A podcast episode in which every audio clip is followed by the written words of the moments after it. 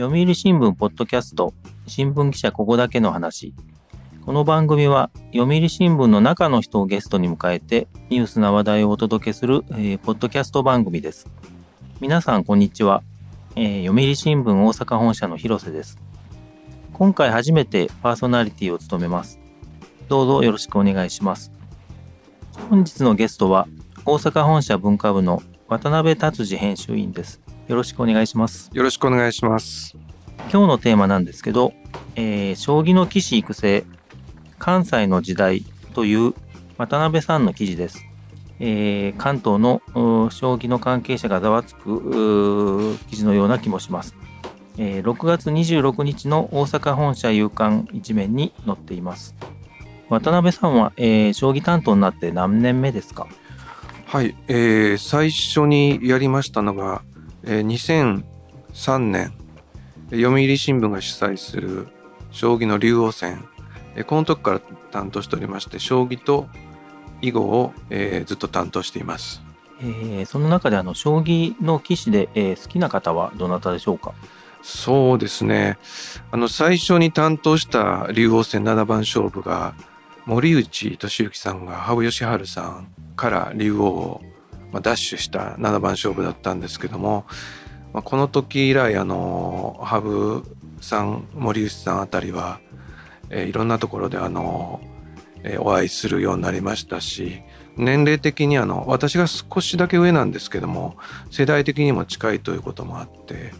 えー、まあそれから20年ぐらいですかね。あの、まあ、いろんなとこであの、まあ、声もかけてくださるしあの尊敬を覚えつつ親しみを感じている方ですね。それからあの竜王戦の担当になって2年目に渡辺明さんが二十歳で竜王を奪取されてでそれ以来渡辺さんはあの数々のタイトルを取られたんですけども、えー、渡辺さんもあのすごくその人柄も含めて、えー、私あの好きなタイプの棋士ですね。で近年ですともちろんえー、藤井聡太さん、えー、の姿にもいろいろ感心させられることが多いですね。なるほどあの今お伺いした中でももうそうそうたるメンバーですね渡辺さんの関西でもかなりベテランの記者の部類に入られるんではないかと思いますけども、はい、あの先ほどのお話の中にもちょっと出てきましたけどもこれまでで取材した対局で一番あの印象に残った対局っていうのは、えー、どの対局だったでしょうか？はい、えー、いろいろあるんですけどもまあ、一つ選びましたらあの2018年12月え竜王戦七番勝負第7局最終第7局でこの時にあの羽生善治さんが竜王だったんですけども、え広瀬章人さんが竜王を奪取されたんですね。でこの時のことが非常にあの印象に残ってまして。というのがあの羽生さんがタイトル通算100期をかけて臨んだシリーズで羽生さんが滑り出し2連勝しましてまあ王者の羽生さんがいよいよタイトル100期かっていう風になったんですけども広瀬さんも、頑張りまして最後広瀬さんがダッシュした、え、広瀬さんにとってはあのすごく輝かしい一コマでしたしで羽生さんにとってはその第7局まで頑張った頑張った末に、えー、敗れてしまって非常にまああ全てを出し切ってお疲れの様子でしたがその時にあの私のま主催者の記者ですので主催者からインタビューをするんですね。えー、終局直後の対局室で羽生さんに一つ質問したんですけども、えー、当時羽生さんが70年生まれですから48歳だと思うんですけどもはい、えー、50歳を前にして、えー、タイトル失ってしまって、えー、無冠になってしまってこれからのどういうふうに戦っていくですかというような若手にどういうふうに対抗するんですかというような質問をしたんですけども。これはあの私自身も知っててすごく辛い質問でですがあのえー、取材陣の控室で新聞各社テレビ各社の皆さんのご要望を集約したところぜひそういう質問をしてほしいというふうに皆さんおっしゃいましたので、主催者としてやったんですがこれがあのなんというか、えー、7番勝負が始まったのが10月の11日だったんですけどもそれから第7局12月末の第7局まで1局あたり移動日含めて4日ですので4日間かかりますので28日間ですか。一緒に全国を回ってそしてまああの移動も食事も共にしながらやってきてずっとあの両者必死に戦う姿を見て中で、えー、最後敗れた羽生さんにそういう質問するっていうのが私もあの結構もう羽生さんもごめんなさいねって気持ちが強くてね。その時の印象がすごい残ってまして羽生さんはプロフェッショナルですから当然。えー、確かその今まだそういうこと考えることはちょっとできないんでみたいな感じでしっかりお答えになってたと思うんですけども私としてはあの時のことよく覚えててあれ以来あのいつか羽生さん100期目のタイトルを取ってくださいという思いをねずっと持ち続けてますねですから1曲あげるとすればあの大菊ですかね。さてあの今回の記事ではですね、はい、えー、将棋の棋士の養成機関、えー、奨励会というものがあってで、えー、ここを経て、えー、棋士、えー、プロデビュー、えー、4段になる棋士があの2000年代の初めの頃からしばらく関東の奨励会員が多かったというのが、えー、近年関西勢が多いと。えー、こういう記事をあの書かれていますけれども、はい、この成功到底っていうのはこの将棋の長い歴史の中で過去にもあったんですかね？はい、まああのまず今回はあの2020年以降に、えー、修行を経てプロ入りした棋士の数で関西勢関東勢が関西12関東4こういう端的なデータが出ているのでこういう成功到底というような、まあ、一つの分かりやすい言葉を使ったわけですがでさて過去に戻ってなんですけどもまず私が担当将棋担当になった2000年代の初めこれ以降で見ましたらまずあの記事にも書いたんですが関東勢が圧倒してた時期が長く続きましたですね。で、えー、それ以前ということなんですけどもえー、将棋のプロを選抜するシステムが、まあ、あの現行のあの最後プロのプロは四段からですが四段の手前の三段リーグというのを経て、えー、プロを選抜するという仕組みになったのが1987年以降なんですけどもおそらくその1987年で以降で見ましても、まあ、人材の質量とか組織の大きさという面も含めてえー、常に関東優位だったと思います。で少しあのこの質問にお答えするために1980年代終わりプロの力関係がどうだったかっていうので一つ参考に持ってきたんですけども例えば竜王戦ランキング戦これは6階級制です。で6つ階級があるうちの1組1988年度この1組12人のうちまあ、関西勢6人いますね。半分そうですね。はい。それから同じ1988年度、名人戦の挑戦者を決めます、えー、順位戦 A 級のリーグ戦。これがですね、10人のうち関西勢が5人いますね。なるほど。はい。ですから結構いい勝負してたんだなと思いますね。ちなみに、ね、その頃の顔ぶれで言いますとね、内藤邦夫さんとか小林健二さん、桐山清澄さん有吉道夫さんそれからまあタイトルホルダーとしてバリバリでやっていらっしゃった谷川浩二さんこの辺りが関西を引っ張ってたですのでこの竜王戦1組それから名人戦の挑戦者を決めます順位戦 A 級を見る限り結構拮抗してるんですがただあのタイトル保持まで見た場合にはやはりこの時点でも関東優位だったと言えると思いますね。ですので、まあ、一貫して関東優位で進んできましたし特にあの2000年代初め私が担当になった頃っていうのは、えー、いわゆるハブ世代ハブ世代全盛時代でしたのでそしてあの対する関西勢でいうとあの当然谷川浩二さんはその後その後にあの永世名人にもなられますし、えー、大変頑張っていらっしゃったんですけども羽生世代の強豪というのがもうことごとく全て関東勢でしたのでまず、えー、プロ棋士も関東優位だったと言えると思いますしそれから当時言われていたのが研究の進歩、え、常に東京の方が少し先を行ってたっていうふうに当時から聞いてましたし奨励会の戦いなんかでも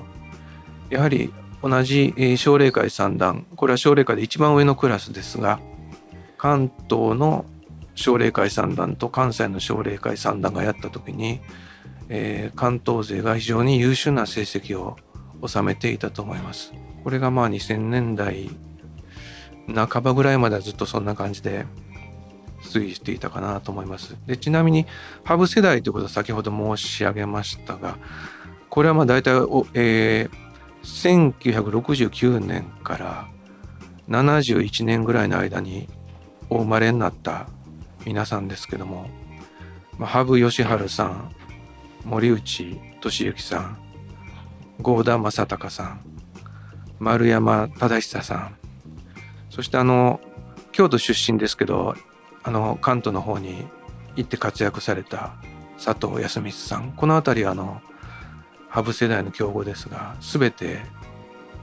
まあ、東京勢っていう状況でしたね。なるほど、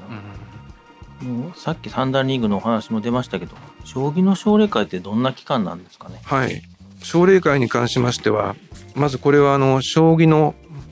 プロを目指す少年少女が将棋の実力実力をま磨いてつけるための機関ですね。日本将棋連盟がこの機関を奨励会という組織を運営しています。まあ、受験して入るわけですけども規定によりますと19歳以下そしてあのプロの棋士から、えー、受験の推薦を得た上で受けるということでえー、試験対局がありましてそれからですね作文や面接もあるということです。まあ、一番下のクラスが6級になりまして、えーまあ、実力的に一番下の下6級から始めたりあるいはもうもうちょっと上から始めるケースもありますが、まあ、その中で奨励会の中で昇級したり逆に落ちる高級するっていうことがあるわけですけどもこれを決めるのが霊界ので行われる対局。で大体この奨励会の霊界というのは土日祝日にやりましてそしてここであの、えー、修行している若者同士が対局をしましてその成績によって上に上がったり下に下がったりして、えー、争っていくと。で一番上のクラスが奨励会の三段この奨励会三段に関しては三段リーグ戦というのがございまして半年を一つの単位として開催され半年のうち間に1人当たり18曲を指しまして順位1位と2位は自動的に4段に上がる。4段とはすなわちプロです。棋士になるということですね。そしてあの3位を2回取った人もプロに上がることができます。でこの奨励会三段リーグ。これはプロへの最終関門というわけですがここでの成績によって関東から何関東勢が何人プロ入りした関西勢が何人プロ入りしたみたいな話が出てくるというそういうふうになっていますね。記事にも出てきますけれども、はい、この奨励会の幹事って、えー、何をするんでしょうか？はい、奨励会の幹事はプロ棋士がやりまして、この記事で主に取り上げた頃は奨励会の幹事は2人だったんですけども、近年あの関西奨励会の話ですね関西奨励会の幹事2人おりましたが近年は1人増やして3人、えー、この人たちが先ほど申し上げた、えー、霊界であのまあ、点呼を取ったりそれからあの対局を監督したりそれからあの普段やはりあの少年少女ですので、まあ、挨拶とか大人の人との接し方も含めたそういうあの生活態度とかマナーの部分も、えー、指導してるという状態ですね。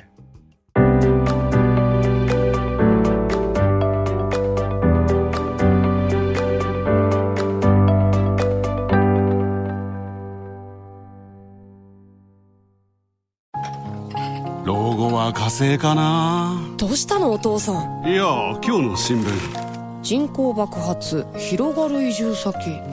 私だったらハワイかな。無難だな。新聞がある。話題がある。お試し読売新聞。ネットで簡単。まずは無料で。この記事の中でその、えー、畠山あ守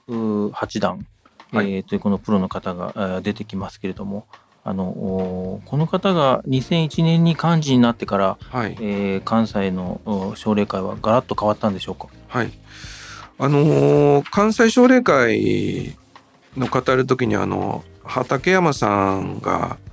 あの奨励会員に向かって発した「えー、君たちはたるんでる」と「お前たちはたるんでるぞ」と、えー、そういう劇を飛ばしたっていう話があの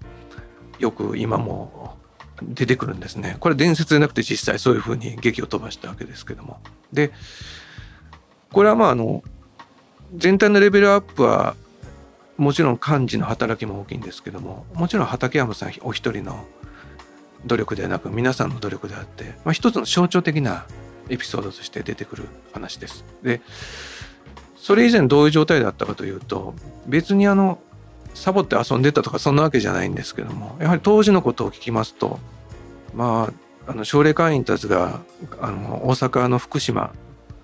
JR 福島の駅前にある、うん、関西将棋会館に集まってきて勉強会を開いたりはするわけですけども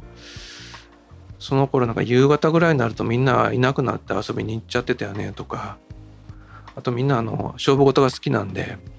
麻雀が好きな人もいますしあるいはまあちょっとテレビを見たりとかそういうあの息抜き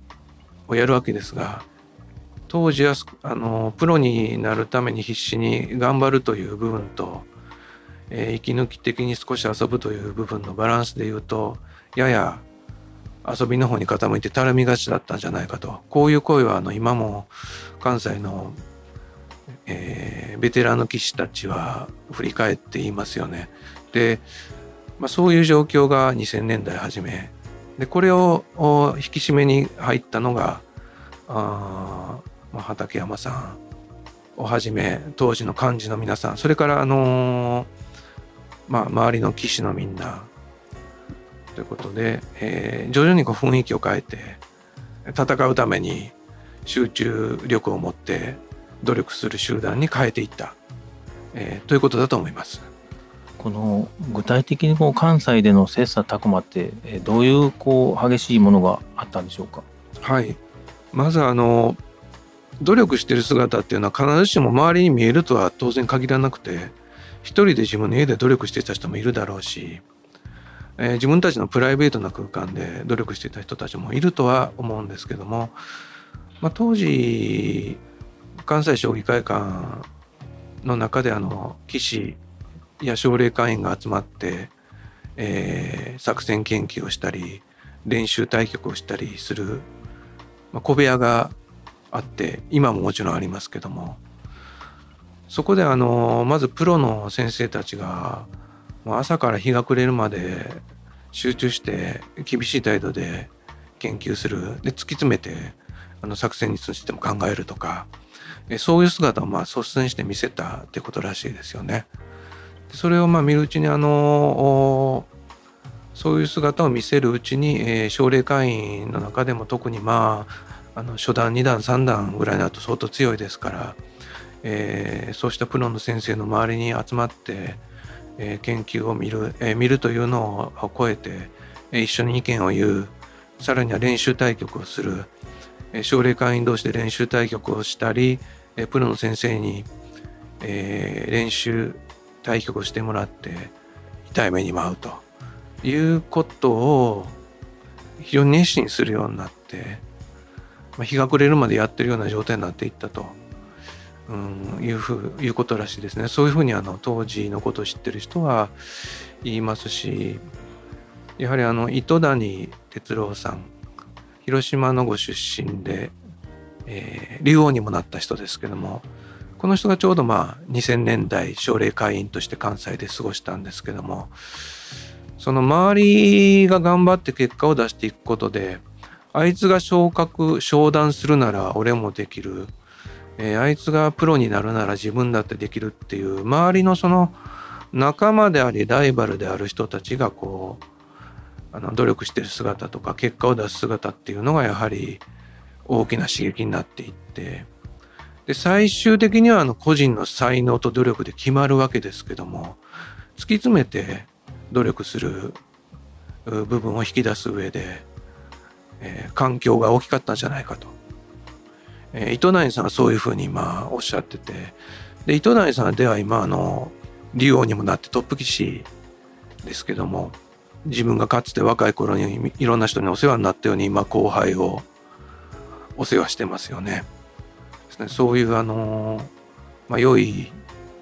流れができてるのかなというのは感じますね。でこのあの記事で、えー成功到底と書いたんですけど一つやはりあの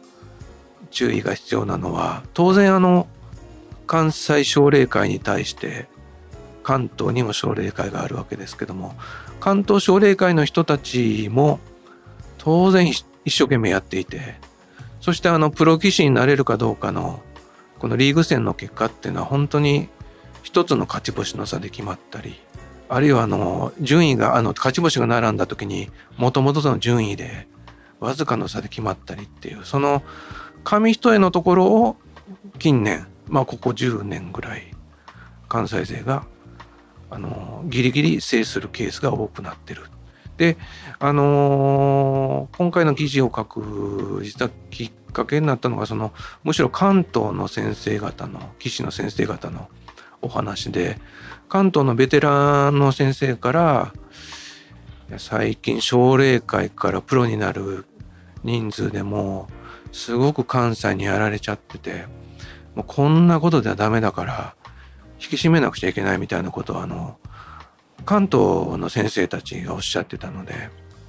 えーそれがあの私にとっては印象に残ったんでまあこういう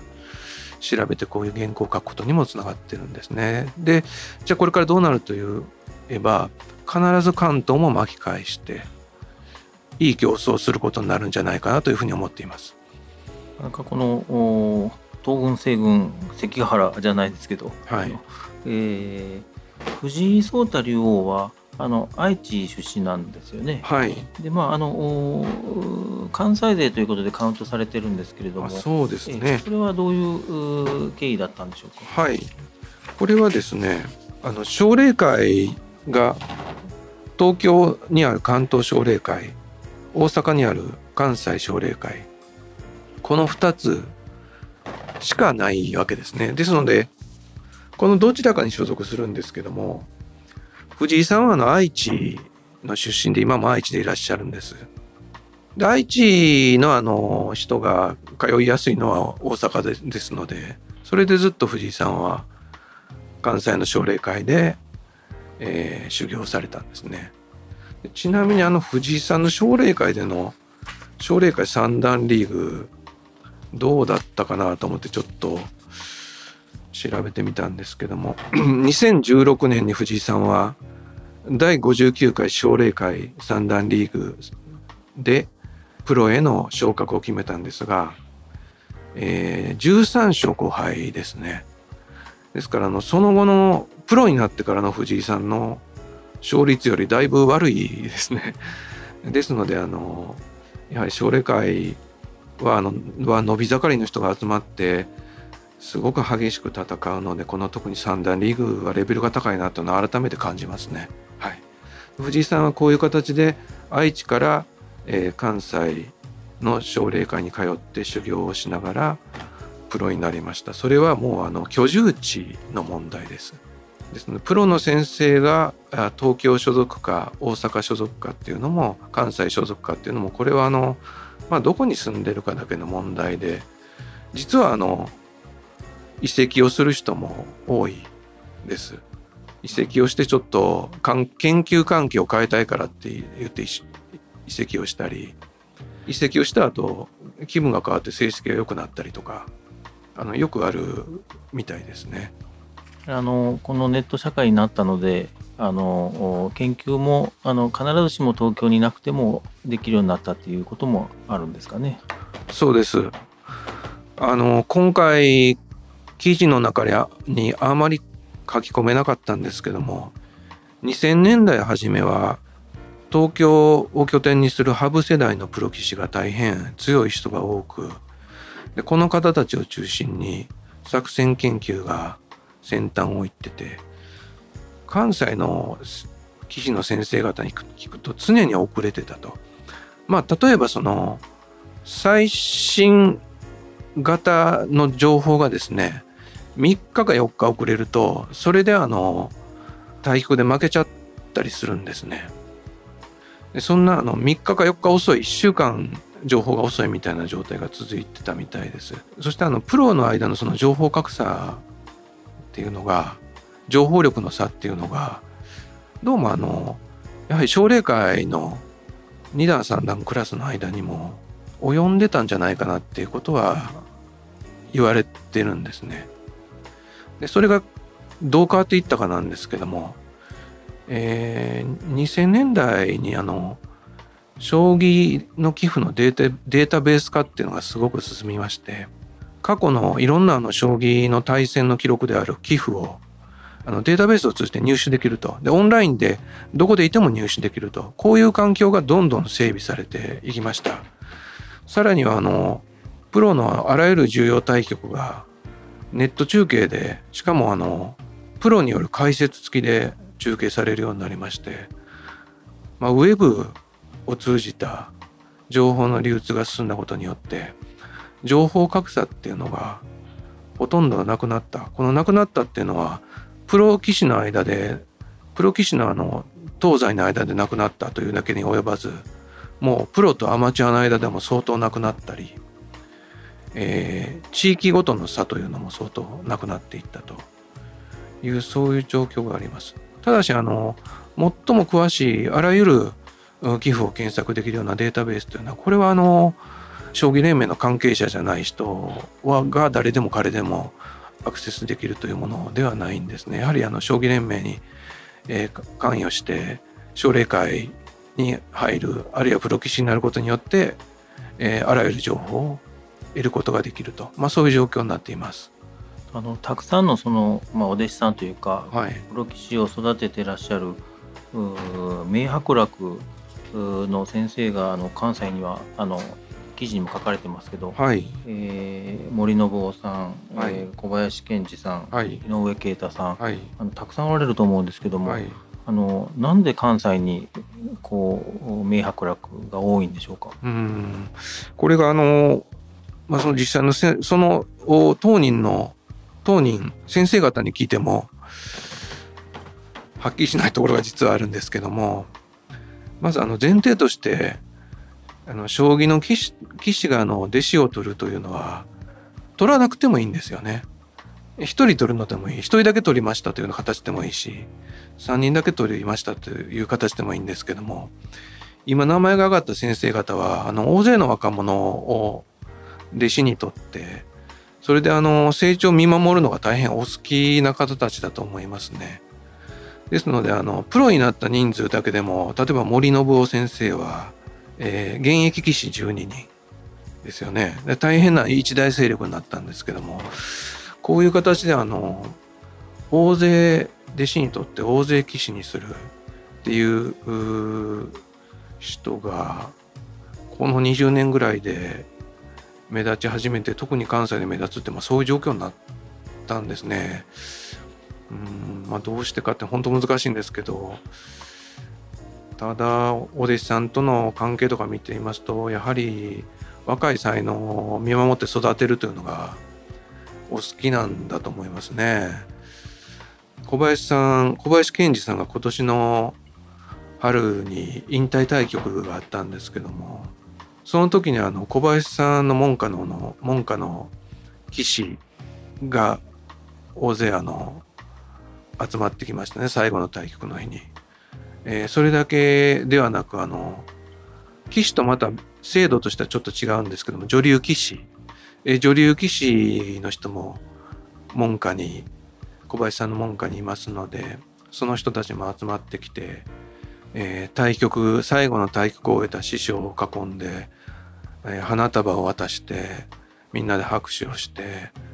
記念撮影をしてましたけどもその時にあのいろいろ聞いたらやはりちょっその師匠だからといってあのべったり付きっきりで指導するわけではないんだけども重要な対局の前日に少しあの SNS ですかねメールですかねちょっとしたアドバイスをくれるとかあとあの少しスランプに陥って困ってる時に声をかけてくれるとかそういう形であの師匠に見守っていただいたの大きかったっていうのを言ってましたですよね。あるいはあの、えー、桐山清澄さんのお弟子さんがあの豊島正幸さんですけども桐山さんの引退対局もあの竜王戦だったんですけども、えー、その対局を新聞で詳しく報じる新聞観戦記という、えー、枠があるんですがその観戦記の解説者として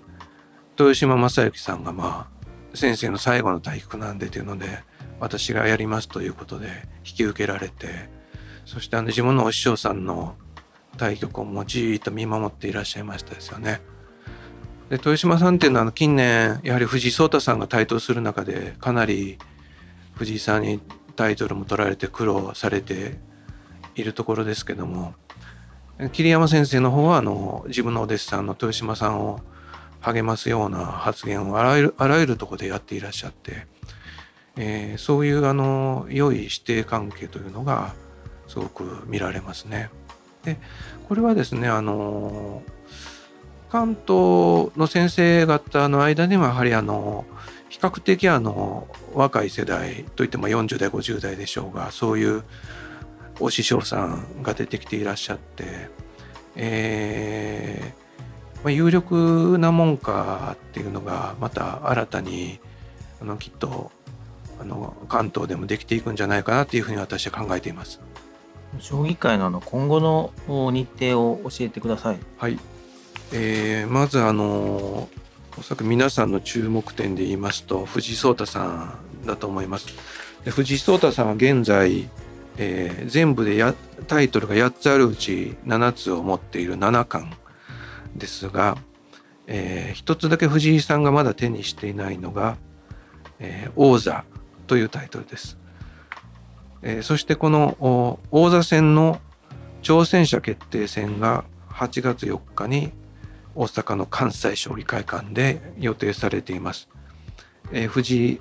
聡太さんのこの挑戦者決定戦の相手が